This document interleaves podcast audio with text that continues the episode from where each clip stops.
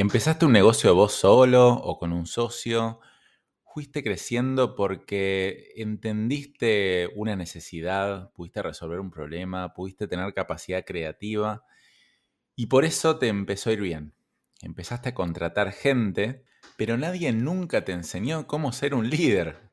A nadie nos enseñan eso. Y tampoco sentís que tenés las habilidades de un líder innato, alguien que nació con ese set de habilidades que parece que no se pueden desarrollar. Pero la verdad que yo te vengo a decir que sí se pueden desarrollar esas habilidades y en este podcast vamos a ver cómo aprender a liderar, cuáles son las claves para un líder que no nació siendo líder y qué tipo de líder sos o podés ser. Te voy a dar algunos consejos que fui aprendiendo sobre la marcha, sobre liderazgo, teniendo en cuenta que yo soy una persona que no nació siendo líder. Si querés escuchar más episodios como este sobre cómo mejorar su negocio, cómo mejorar tu emprendimiento y cómo profesionalizarte mejor, te invito a que te suscribas a Spotify, Apple Podcasts, YouTube o donde estés escuchando este episodio, porque todas las semanas lanzo un nuevo capítulo sobre estos temas. Bienvenido a De Emprendedor Empresario. Si sos emprendedor o dueño de pyme, ¿querés que tu empresa dependa menos de vos y salir del día a día de la operación de tu negocio? Este podcast es para vos. Te voy a contar desde mi experiencia personal los hábitos, técnicas y herramientas que te pueden ayudar a lograr más resultados con menos esfuerzo y así conseguir que tu empresa sea más autónoma, para que de esta manera tengas más tiempo libre y mejores tu calidad de vida. Te quería empezar contando una historia personal de cuando yo le fui a pedir al rector de mi colegio secundario para entrar a la universidad una carta de recomendación que me pedían para ingresar a la universidad. Él me escribió, dijo, sí, no hay ningún problema, mira, te escribo una carta y cuando me la entregó, dice, mira, Dani, acá te escribí la carta, la verdad que cuento que me parece que tenés muchas posibilidades, lo que sea, pero no tenés habilidades de liderazgo o algo así me dijo, me mató, ¿viste? O por lo menos no demuestra actitudes de liderazgo. Entonces, compara eso con el yo actual, que tuve empresas de 20 empleados, que bueno, que tuve que ir desarrollando a los golpes una habilidad que tal vez no tenía y la tuve que ir mejorando y desarrollando y generando mi propio estilo. Entonces, fíjate desde ese rector que me escribió esa carta, cómo uno sí puede hacer esa transformación. Obviamente, cuesta, lleva un trabajo y lleva algunas técnicas que no son tan complejas, pero una vez que las entendés, me parece que son claves para aplicarlas al liderazgo de tu propio negocio. Actualmente yo no me considero para nada un gran líder, Simplemente considero que tengo mayor conocimiento sobre mí mismo, que he desarrollado ciertas habilidades y he entendido cuál es mi estilo de liderazgo y cuál definitivamente no es. Y lo bueno de aprender sobre el liderazgo es que te va a servir no solo para tu empresa, te va a servir para todo el resto de tu vida. El liderazgo funciona con tu familia, con tus amigos, porque tiene muchas habilidades de escucha, de entender al otro. La verdad que es súper importante, incluso para liderarse a uno mismo. Te quería aclarar igual una cosa, yo no soy ningún experto en liderazgo. Todo lo que diga acá en este episodio, por favor, tomalo con pinzas. Te voy a hablar desde mi experiencia personal, desde lo que fui viviendo y desde lo que fui ayudando también a otros líderes de negocios a, a mejorar sus empresas. Pero por favor, no me tomes como un experto en el tema. Empecemos viendo entonces los tipos de líderes y te voy a empezar a contar mi tipo de liderazgo. El líder visionario.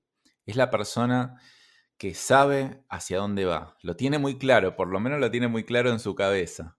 Con el tiempo también uno va aprendiendo a sacar eso de su cabeza y comunicarlo de mejor manera, porque tal vez uno sabe dónde quiere llegar, pero no lo sabe comunicar. Entonces el líder de visión en general no solo tiene eso en la cabeza, sino que aprendió a comunicarlo bien. El líder visionario también es un motivador. Es una persona que cuando trabaja con gente autónoma y con ganas de crecer, le cuenta toda esta visión de futuro que tiene y deslumbra a esa gente. Obviamente no pasa cuando hay un empleado que simplemente quiere cumplir las ocho horas de trabajo.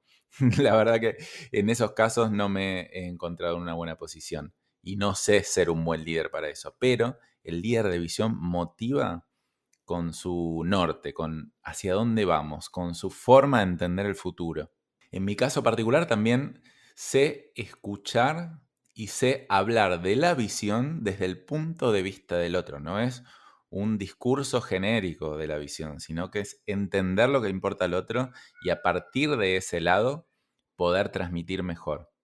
Ahora, por otro lado, yo no soy un líder demasiado humano, es decir, me cuesta mucho, en un momento he intentado, pero me cuesta mucho, a ver, como si el gatito se enfermó, preguntarle, a ver, Juancito, tu gatito que se llama no sé cuánto, está enfermito y viste como ser una persona contenedora en ese sentido, ese no soy yo. Bueno, en un momento pensé que sí, pero bueno, esta no es una característica del líder visionario. Obviamente que está bueno tenerlo, pero bueno, hay líderes más humanos, que los vamos a ver un poquito más adelante, y el líder visionario que es el tipo que mira para el futuro y guía hacia el futuro. El líder visionario también es alguien que no sabe mucho de ejecución. Tal vez es una persona que sabe claramente a dónde llegar, pero dice, vos arreglate y fíjate cómo hacerlo. Yo no te voy a decir el paso a paso porque no tengo idea cómo, fíjate, inventalo. Entonces, eso a veces puede ser un poco frustrante, el no ser suficientemente ejecutivo. Eso me pasa a mí particularmente. Este tipo de liderazgo en general sirve para un perfil de persona muy profesional, que busca tener autonomía y busca crecer. Y la verdad que compra una visión, dice, ok, yo no la tengo clara del todo todavía, pero me uno a esta visión porque yo sé que yo voy a poder llegar lejos con una persona que piensa de esta manera. Steve Jobs, para mí era el claro líder de visión, una persona que te decía, no sé, vos fabricás el mejor equipo del mundo, la mejor computadora del mundo, quiero que sea así, así, así. Fíjate cómo, no sé, quiero que entre todo en un cosito así chiquito, fíjate cómo era el típico líder visionario. Después está el líder ejecutivo es el que no mira tanto al futuro, sino más al presente, que es pragmático, que se dedica a resolver problemas. Dice, esto tiene que ser resuelto, vamos a hacer las cosas así, así, así, y nos vamos a embarrar las manos todos para lograr los objetivos que tenemos que lograr. Es resolutivo y hasta le molesta a la gente que da vueltas y vueltas, o le molesta a gente como yo que tal vez dice, bueno, no, veamos a ver en el futuro tal cosa. No, no, ¿qué futuro ni futuro? Dale, acá tenemos que resolver esto y hagámoslo ahora mismo. Este tipo de líder tiene grandes ventajas porque la verdad que hace que las cosas pasen. Entonces es muy bueno siempre y cuando esté complementado con otra persona que tenga la visión clara. Pero este líder ejecutivo, si es que no tiene alguien que lo acompañe con la visión, muchas veces puede ser muy buen ejecutivo para algo que no va para un lugar correcto. Entonces hay que tener cuidado con eso y hay que tener cuidado también con la parte humana que tal vez al querer hacer, hacer, hacer, uno puede llegar a descuidar un poco ese trato y solamente trabajar con gente que sea resolutiva como ellos. Entonces, acá traté de pensar en algún líder reconocido de este tipo, seguramente lo hay, pero la verdad que no encontré y después me puse a pensar por qué. Y es porque la verdad que no son un perfil muy expuesto. O sea, Steve Jobs, claro, lo conoce todo el mundo porque es visionario y te transmite ideas y es Elon Musk también, pero el líder ejecutivo está dentro de la empresa, no está perdiendo el tiempo afuera y hablando con la gente. Entonces son muy poco reconocidos en general. Y después está el líder humano. Es, yo creo que el del que más se habla, del que hay que poner la gente primero en la empresa, que da vuelta la estructura piramidal y dice, yo, líder, me pongo al servicio de mis empleados. El que pregunta, ¿cómo puedo ayudar? es el típico doctor de la serie New Amsterdam que se desvive e incluso se olvida de sí mismo con tal de satisfacer a la gente, porque dice la gente es nuestro principal activo y ellos van a ser los que hagan crecer la empresa. Este tipo de líderes, por supuesto, suelen ser los más queridos de todos. Toda la gente lo ama porque conoce los nombres, sabe lo que le pasa a cada uno, te apoya, te entiende si te pasa algo. Y por ese lado, la verdad que está buenísimo. Pero por otro, pueden llegar a ser demasiado complacientes y decir que sí y poner a la gente dentro de la empresa por sobre los resultados o por sobre el resultado para el cliente. Y también pueden llegar a perder un poco de visión. Entonces, fíjate que todos los líderes tienen pros y contras. O sea, es muy raro encontrar un líder que tenga estas tres habilidades súper bien desarrolladas. Puede haber alguna combinación, pero está bueno que entiendas y encuentres cuál es tu estilo de liderazgo.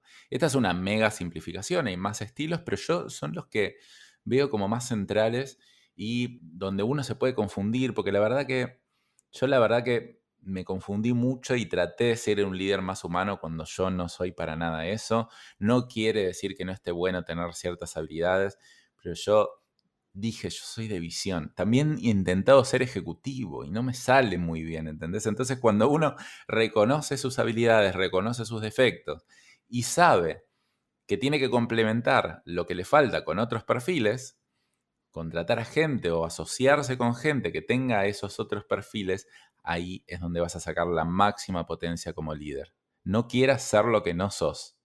Voy a pasar entonces a darte algunos consejos puntuales sobre liderazgo. El primero es conocer tu visión y aprende a comunicarla. Y bueno, yo soy un líder de visión, ¿qué te puedo decir? Pero esto sirve mucho, la verdad, para los que no nacimos con la habilidad de liderazgo. Entonces yo digo, ok, yo no sé cómo guiar a las personas, pero sí tengo mucha claridad o tengo que desarrollar mucho mi claridad hacia dónde voy, porque entonces de esa forma ellos se van a poder liderar solos. Yo simplemente le tengo que dar el norte y después ellos se van a liderar solos. Entonces tenés que pensar dónde querés que esté tu empresa en 5 años y en 10 años.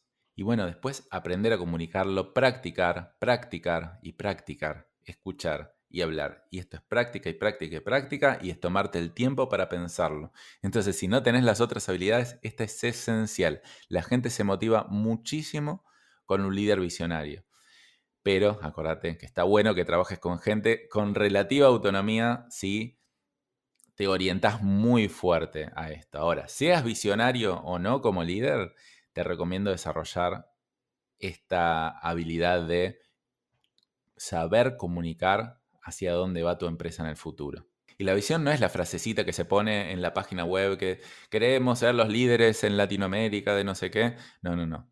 Es una visión real y comunicable y humanamente transmitible. Y eso se transmite en todos lados, se transmite a tus amigos, se transmite en las entrevistas de trabajo para captar mejor talento, se transmite en cada ítem, en cada tarea. O sea, cuando uno le dice, che, mira, Juancito, necesito que hagas esto, y te explico por qué es esto. Esto lo tenemos que hacer porque entiendo que tal vez ahora no es lo más divertido del mundo, pero acordate nuestra visión y nos va a llevar es un pasito, un ladrillito más para llegar hasta ahí. Entonces, todo el tiempo ir uniendo tareas con para qué sirven esas tareas.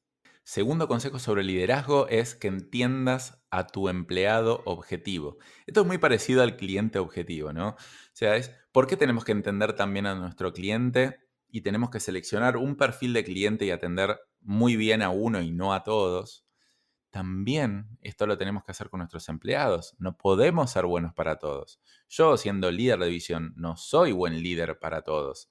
Tengo que empezar a encontrar, a ver, cuál es la persona que valora esto y cuál es la persona que tiene las habilidades para hacerme llegar mejor a la visión. Entonces, ¿cuál es tu empleado objetivo? Definí ese avatar, definí qué habilidades tiene, qué habilidades no tiene, cómo es, cómo se llama, lo más, cómo, lo más preciso posible para que cuando detectes a alguien en una entrevista o incluso algún conocido que tengas, digas, este es para mí, lo quiero llamar, o tal vez detectes entre tus empleados a alguien que destaque de esa manera y lo empieces a elevar. El empleado objetivo no es siempre el que mejor performa. Muchas veces nos equivocamos y ascendemos a la persona que tiene mejor rendimiento, al mejor vendedor, y a lo mejor esa persona no es la que tiene las capacidades de liderazgo, o por lo menos Tal vez sí las tiene, pero no va a transmitir la visión que nosotros queremos que transmita. Entonces, pensá muy al detalle en cuál es tu empleado objetivo y salí a buscarlo a morir. El otro consejo sobre el liderazgo es que escuches profundamente a tu gente, pero luego le metas un filtro de pensamiento crítico. Es muy parecido al concepto al cliente nunca tiene razón. Es el empleado nunca tiene razón. O sea, tampoco es tan extremo, pero yo sí quiero escuchar a mi empleado, quiero escuchar las necesidades que tienen en general, en promedio, quiero tener insights, es decir, datos interesantes que yo los pueda poner todos sobre la mesa y digo, mira, a todos estos perfiles me dicen algo parecido, que les gustaría esto. Entonces, ¿y estos son perfiles que son mi empleado objetivo? Sí, son. Bueno, entonces a esto le voy a hacer caso, pero este pedido de un papel higiénico más gruesito en el baño, que encima tal vez me lo pidió la persona que tampoco es mi empleado objetivo, tal vez este lo voy a desestimar, no porque no sea importante para alguien, sino porque uno tiene que priorizar, uno tiene cierto presupuesto y cierto tiempo. Entonces, no dejes de escuchar, porque muchas veces lo que hacemos es, claro, no queremos tomar feedback, no queremos tomar insights, porque creemos que si escuchamos vamos a tener que hacer literalmente lo que el otro dice. Obviamente que bloqueando es más fácil no hacer lo que el otro dice, pero mi técnica es, mira, contame, contame lo que esperas de la empresa. Yo te aclaro una cosa, yo voy a tomar todo lo que me decís, te voy a escuchar, te voy a preguntar. Yo no te puedo asegurar y de hecho te aseguro que no se va a hacer todo lo que decís, pero te puedo asegurar también que lo voy a tener en cuenta para futuras implementaciones. Entonces, para mí es muy importante que me digas lo que es importante para vos, porque lo voy a tener en cuenta, pero seguramente algunas cosas las voy a elegir y otras no. Más o menos ese es mi discurso. Para escuchar profundamente también hay que tomarse tiempo con la gente. Es decir, conozco mucha gente que tal vez incluso se considera buenos líderes que cuando yo le pregunto, che, ¿te fuiste a tomar un cafecito dos horitas con tu empleado clave? Y no, no lo hacen nunca. Pero me dice, sí, yo hablo seguido, claro, cuando tenemos que resolver problemas de clientes o tenemos que hacer entregas, pero eso no es hablar. Yo me refiero a una charla profunda. Entonces es, salite del día a día, llamalo a tu oficina, vayan a tomar un cafecito, mejor un lugar más neutro y hablen más profundamente. Porque así como está bueno cada tanto hablar con un cliente, un par de clientes profundamente, lo mismo pasa con tus empleados. Entonces eso va a hacer que vos los entiendas mejor. Va a hacer que se sientan valorados y se sientan escuchados. Y eso, la capacidad de escucha, es una capacidad de las principales para los líderes para mí y que hacemos bastante, bastante poco, incluso la gente que se considera buenos líderes. Otra capacidad de desarrollar de liderazgo es aprender a dar feedback. Esta la verdad es un poquito más difícil pero se aprende. Es básicamente saber decirle a la gente en el lugar y en el momento correcto cuáles son las cosas que están buenas que haga y cuáles son las cosas que tiene que mejorar. Hay dos tipos de feedback. Hay un proceso formal que nosotros en nuestras empresas los teníamos, creo que una vez cada seis meses, que es la persona presentaba como su autoevaluación primero porque queríamos ver dónde el otro se ve que está parado, porque muchas veces había mucha diferencia entre lo que nosotros veíamos y lo que la persona ve. Yo tengo tiempo a analizar, leer lo que puso la otra persona y también le doy mi opinión y le doy las dos cosas. O sea, muchas veces solemos ser muy exigentes y solo le decimos, mira, tenés esta cosita positiva y después esta 50 mejorar.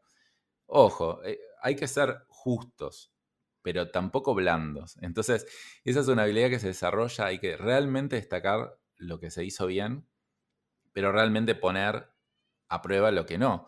Y tal vez, no sé, las cosas que no se hicieron tan bien son, mira, te digo, mira, la verdad que son simplemente a mejorar, con que el trimestre que viene trabajes en esto y en esto, en esto específico, está más que bien.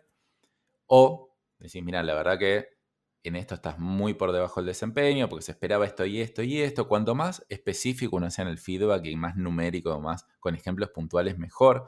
No te voy a explicar la técnica de feedback, pero no siempre va a ser agradable, o sea, especialmente si el otro no se autopercibe de la manera que vos lo percibís, por eso hacemos la autoevaluación. Si la otra persona se pone, no, estuve re bien, la verdad que logré un montón de cosas, y vos decís, no, esta persona no entendía nada, va a ser una charla dura.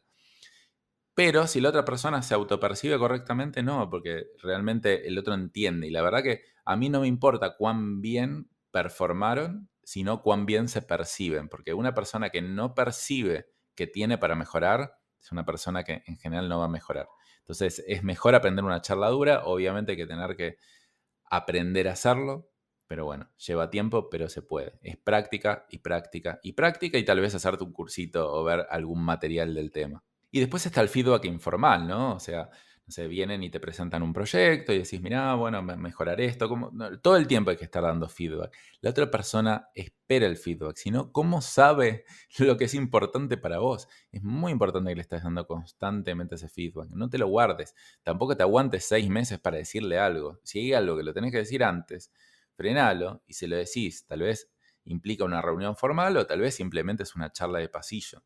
Pero viví dando feedback y viví pidiéndolo también. Es decir, sea abierto, suficientemente abierto para decir, ok, ustedes me pueden decir las cosas. Yo no quiero decir que eso lo haga exactamente como ustedes crean o lo piensa así, porque al final es mi empresa, pero me es importante que ustedes me digan qué cosas tengo yo para mejorar o qué cosas ven ustedes que la empresa tiene que mejorar.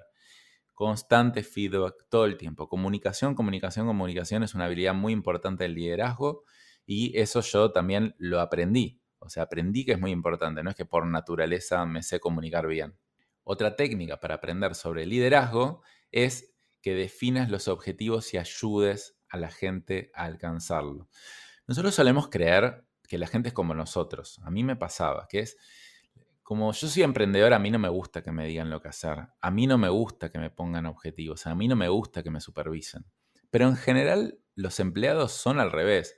Obviamente que ellos quieren cierto nivel de autonomía, pero también dicen, por favor, guíame, si no yo hubiera ido a armar mi propio emprendimiento. Necesito una guía, necesito un norte, necesito alguien que me ayude a llegar a esos objetivos que vos planteaste. Por favor, te lo piden. No te lo van a pedir así, pero es lo que internamente dicen. Entonces, en la práctica lo que se hace es se presenta objetivos, en general trimestrales, dice para este trimestre espero que la empresa consiga tal cosa y para eso tu rol es conseguir tal cosa. Y vamos a ir viendo semana a semana cómo vienen esos números, me los vas a presentar vos, me los vas a analizar vos, o sea, yo espero que en la reunión semanal, porque es muy importante esa reunión semanal, porque si no, como que pasa mucho tiempo hasta que se ven los errores o se corrigen cosas. Entonces, me vas a traer los números, me vas a presentar tu análisis y tu interpretación sobre los números y yo te voy a coachear, te voy a ayudar en cosas que yo tenga más experiencia o que no ves.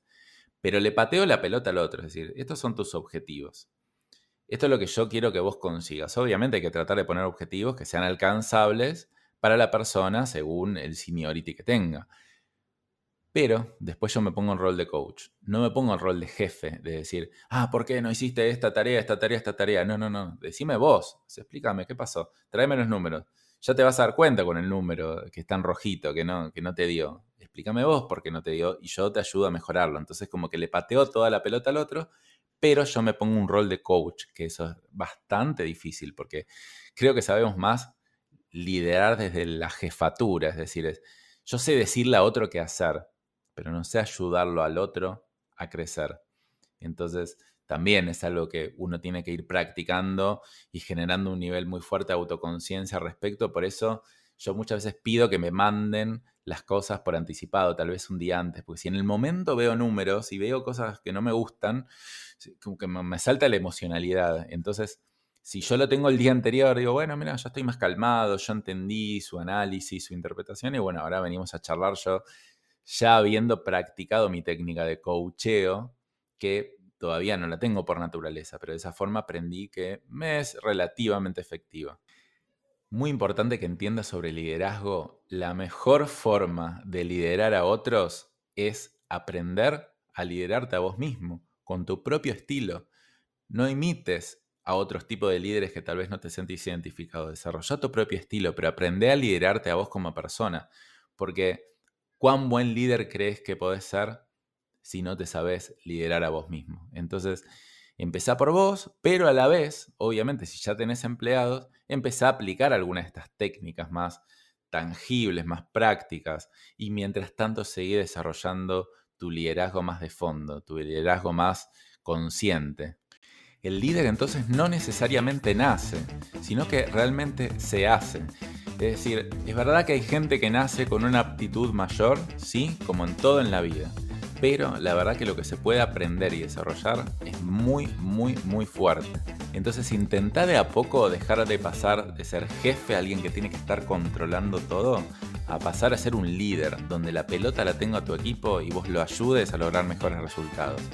De esa manera vas a poder realmente ser empresario, si no vas a terminar siendo autoempleado, vas a creer que todo depende de vos que nadie sabe hacer las cosas tan bien como vos, y tal vez vas a tener razón, pero te vas a quedar ahí atrapado.